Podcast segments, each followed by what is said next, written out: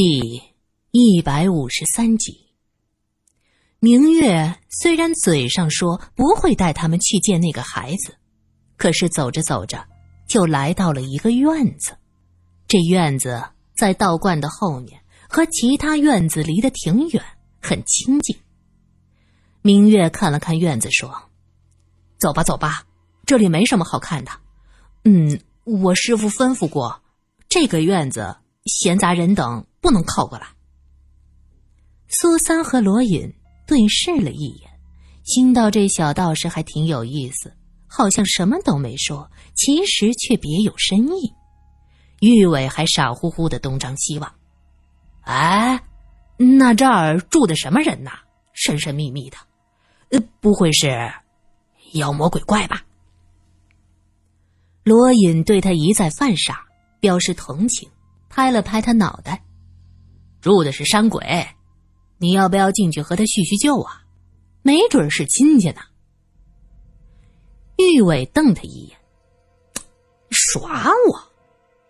对啊，你终于聪明了一把。三个人从院门前走过，苏三踮着脚从墙外往里瞅，他能确定这儿飘荡着若有若无焦糊的气味只是这气味比方才淡了许多。那轿子中的孩童和三清洞的大火有关系，可是那么小的一个孩子，他当时怎么可能在现场又逃过一劫呢？这个道观藏着太多的秘密。住持玄静在听说玄清死了，并没有多少悲伤，相反，苏三觉得他如释重负，松了口气。三个人跟着明月，又在道观里转了一圈。苏三问道：“小师傅，玄风道长经常回来吗？”明月现在很怕他，闻言忍不住往旁边躲，生怕他一言不合再抓着自己的袖子。玉伟见状，低声笑出来。苏三瞪了他一眼：“我是老虎吗？”玉伟忙不迭的点头。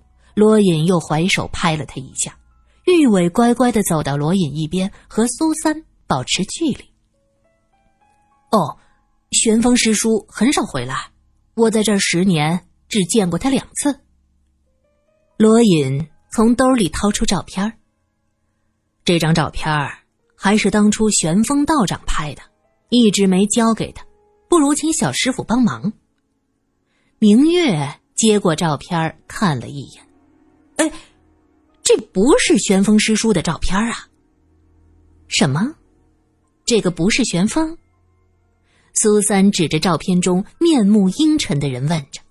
明月一见苏三凑近，心中有发虚，他悄悄的向后挪了半步，身子微微向后仰着。可这女施主身上的香气还一个劲儿往他鼻孔里钻，无量天尊真是备受折磨。苏三发现这小道士的脸又开始发红，他继续问着：“这里边没有玄风？”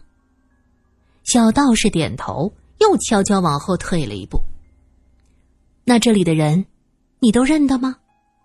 苏三心想：“小家伙，你怕什么呀？我有那么可怕吗？”罗隐。静静的看着两人，一个悄悄退半步，一个雄赳赳气昂昂往前进一步。玉伟则瞪大了眼睛，捂着嘴，他担心自己忍不住，扑哧一声笑出来。这个是是四大弟子之一。明月指着照片角落处的一个人影，这张照片中间是一个面目阴沉的道士，四处的角落还有一个道士。角落里那个人是四大弟子之一，那么中间的是谁呢？这个也是弟子吗？不知道，我没见过。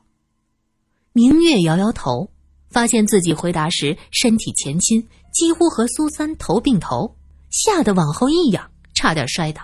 苏三急忙去拉他，小道士被拉住，更加害怕，赶紧挣脱，扭头就走。哇，你这是？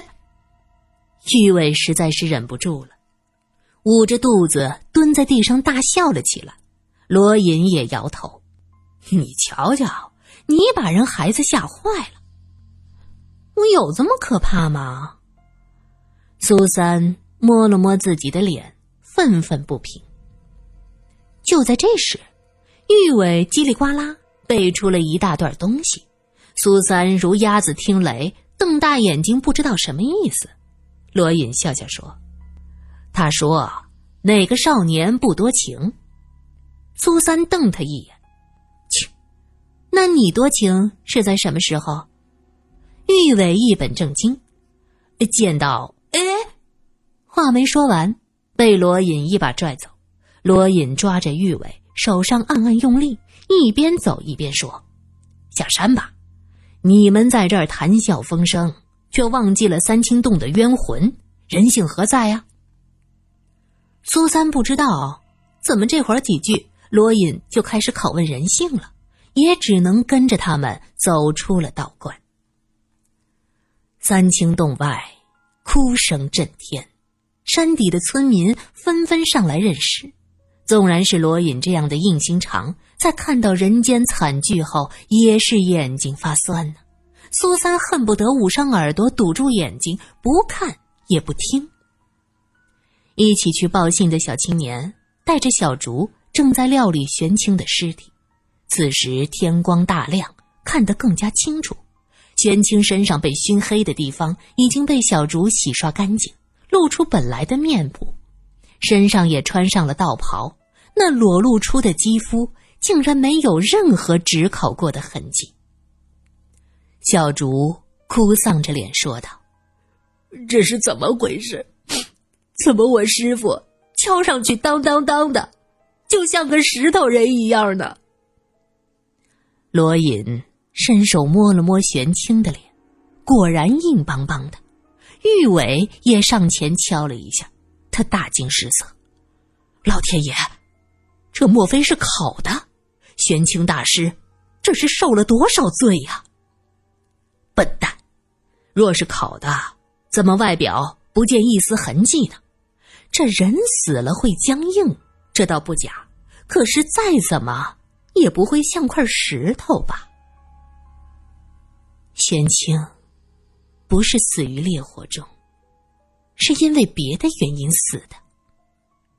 苏三沉思良久，说道：“不错，也就是起火时，玄清并没有停下脚步，他一直往里走，走到爆炸中心，盘腿坐下。从他死后的手势来看，他当时正在努力用法术和什么东西抗衡，最后失败了。如果是洞中火药爆炸，或者是洞内暗道隐藏可燃气体爆炸。”那么玄清是没有必要用这种姿势去与之抗衡，也不会死后成为金石之体。爆炸和大火对他的身体根本就构不成一点影响，导致他死亡的另有其人，或者说是另外的力量，能在一瞬间制造大爆炸，夺走洞内七十六条人命，那是多么可怕的力量！假如两年前青港弄十四号杨家的灭门惨案也是这种力量的话，那么这个神秘人，或者说这个神秘的力量，到底做了多少坏事，害死了多少人呢？苏三和罗隐面面相觑，显然他们同时意识到这一点，将要面对的是目前无影无踪、不知道是何方神圣的人或力量。唯一相关的，就是那旋风。山底村的村民陆陆续续将尸体运下山，玄清尸身盘腿而坐，只能有几个村民抬着送回通天观。看着小竹要走，苏三急忙叫住他，低声问道：“小竹师傅，你可见过玄风道长？”小竹摇头。没有见过，玄风师叔回来之后从不露面，只有四大弟子出面。哦，就是抬轿子的四个，嗯，就是那四大弟子。那今天坐在轿子里的小孩呢？能被四大弟子抬着，地位一定比他们高吧？嗯，那孩子我不清楚。奇怪，我这些天一直在门前看来看去的，他坐着轿子进进出出，我应该能看见他呀。下午时，三个人顺着山路往下走，黛眉山上有一些私家别墅。在云雾缭绕间若隐若现。哎，你还记得咱们大学时隔壁班的王世颖吗？玉伟突然问道。就是和董梅谈恋爱的那个。罗隐想了想，说着。玉伟干咳一声道：“哎呦，你对董梅记得挺清楚嘛。”罗隐看了苏三一眼。发现后者不动声色，便急忙分辨：他们俩大学时是那么高调的一对儿，我当然记得。后来好像结婚了，哎，过得怎么样啊？罗隐想了想，又加了一句：“这对夫妻还挺不错的，能容忍你住在他们的别墅里。”这回轮到玉伟奇怪了，他眼睛瞪得老大。哎你怎么知道我住在他们的别墅啊？罗隐指着山间别墅道：“你看着这些房子，突然提起这个人，还用多想吗？”不错，这两天我的确住在王世隐的家里，可是董梅已经死了，现在住着的是另外的一位王太太。哎，我告诉你，比董梅还漂亮。这性格是温柔大方啊！这王世隐还真有点福气。说着，他指着一栋房子说：“no no no，就那栋。”罗隐想，这山上没有旅馆，要调查这个奇怪的小孩，也不能每天爬山，就点点头说：“和王世隐当年关系也算不错。嗨，托你的福，厚着脸皮叨扰人家几天好了。”玉伟问：“喂，是你厚脸皮，可不是我。有区别吗？”罗隐耸肩。三个人走到别墅门前，一个年轻女孩正在门口探头探脑。看见玉伟走过来，她高兴的说着：“玉先生，你回来啦！哎，听说三清洞出事了。”“是啊，小丫头，你的信息挺灵啊。”原来这个女孩是王家太太的使唤丫头，叫做小兰，今年只有十六岁，正是天真烂漫、情窦初开的年纪。这山上寂寞，小姑娘跟着王家夫妻在半山腰住了一个多月，很是无聊。对来做客的玉伟是格外的热情。三个人在小兰带领下走进了别墅。小兰说：“太太头疼病犯了。”正在楼上躺着呢，先生请医生去了。啊，去哪里请医生？下山吗？玉伟心想，住在这儿多不方便，有点头疼脑热还得往山下跑，不知道这王世隐图的是什么。是的呀，开车去的，这后面有通向山下的公路。哦，那行，方便点儿。小兰说完。就给大家倒茶，悄悄的偷看了苏三好几眼。苏三笑着说：“你好，我们是玉先生的朋友。”小兰像个受惊的小鹿，匆匆忙忙的就往里边走。去，这小丫头怎么了？毛手毛脚的。玉伟奇道：“喂，你不是读过德文版《少年维特的烦恼》吗？你去那里找答案好了。”苏三揶揄道：“正说着话，外面传来汽车喇叭的声音。罗隐算是不告而来，要打扰人家，就拉着苏三一起到了门前。黑色的轿车开进了，一个穿着蓝色雪花呢大衣的男人下了车。他下车后，直接绕到后面，拉开车门。先是一位拎着药箱的年轻小姐下来，接着。”又下来一个裹着破烂棉袄的老妇人。这个老妇人非常的老，玉捋着身子，满头白发被山风吹得乱七八糟。世隐，你还记得罗隐吗？玉伟迎上去。哎呀，罗兄，哎呀，幸会幸会，我们七八年没见了吧？是啊，从抗战开始就没见过。我冒昧来叨扰，这位是我的好朋友苏小姐，嗯，是我妹妹。玉伟在一边说着：“哎呀，山中寂寞，有老友上门，我是求之不得呀。来来来，请。”众人一起进了屋。啊。这是李先生。王世隐介绍着，又指着那位老妇人说道：“小兰呐，快给这位老太太准备点热水和吃食。”说着也顾不得解释，便道声稍等，带着李医生匆匆上楼给王太太瞧病。那老太太看了罗隐和玉伟一眼，解释道：“我方才……”被先生的车撞着了，哎呀，其实也没什么大碍。这位先生是个好人呐，看我孤苦无依的，非要带我上这儿来。老人家，你真没事儿吗？要不待会儿让医生给你检查检查。玉伟关切的问着。